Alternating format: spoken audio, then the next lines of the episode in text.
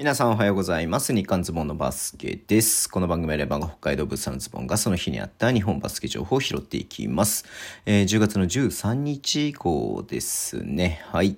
えっ、ー、と、今日まず試合としましては、天皇杯がね、やっていました。うん。で、まあ、これもともと予定していた日程で組めなくてね、まあ、急遽この日程になったんで、平日のと平日のね、まあ、夕方に、やってるような感じでしたけれども、ベルテックス静岡とアルティーリ千葉ですね。うん。で、まあ、あの、YouTube ライブでね、配信してましたんで、僕もね、途中まで見てたんですけれども、まあ、途中まで見てる感じね、あのー、まあ、1クォーターでね、静岡がね、えー、ちょっとリードしたんで、まあこのままね、なんか流れ的にずっと静岡も決して悪いバスケしてる感じではなくて、まあむしろいいバスケしてる感じがあったんでね、まあこのまま終わるかなと思ってたんですが、4クォーターにね、あのまあ逆転、逆転というか、まあ同点で多分4クォーター迎えて、同点じゃないか、えっ、ー、と、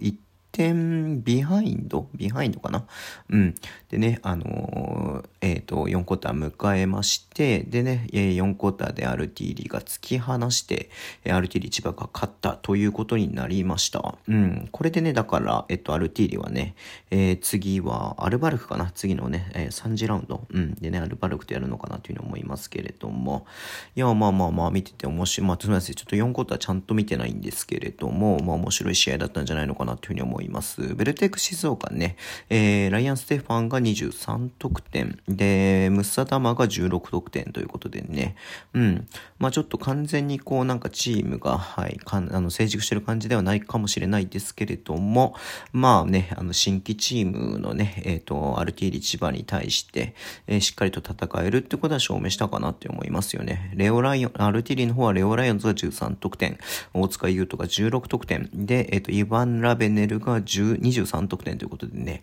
いや、ラベネルがやっぱりね、すげえなっていう感じしてましたけれども、うん。で、まあ、ショット確率としては、なぜかね、えっと、静岡のは2がすごく悪くて30%、ただし3は25本打って13本入って52%。いや、これはすごいっすね。うん。で、えっと、逆に千葉はね、まあ、2は56%で決めましたが、3が21本打って6本しか入らなかった28%ということでね、まあ、この辺ちょっとまた改善のあれがあるのかな、ルティーリに関してはね、っていう感じもありますけれども、うん。まあ、いずれにしろ、両チームともレベル高いなっていう感じで、B2 のね、チームとやっても全然遜色ない感じがしますんで、うん。まあね、まあメンバーだけ見てもそんな感じしますけれども、はい。えー、まずはね、こうだから何、えー、B、えっ、ー、と、天皇杯ね、次のラウンドにね、ARTD が進んだということで、またこれもね、注目してみたいな、B1 のチームにどれだけやるかなっていうのもね、ちょっと注目したいなっていうふうに思っています。はい。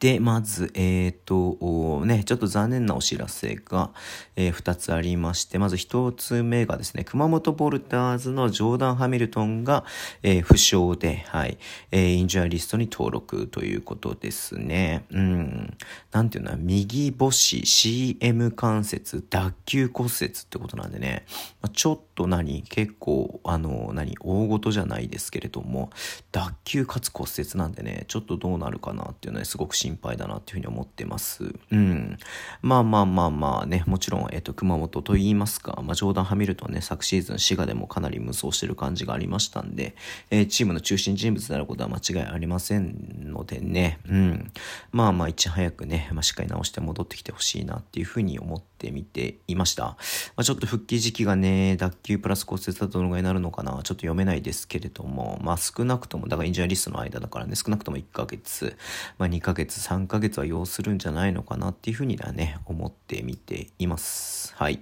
で、えっ、ー、と、シガレイクスターズのね、森山選手が、えー、右足関節捻挫全治2週間ということで今日出ていました。うん。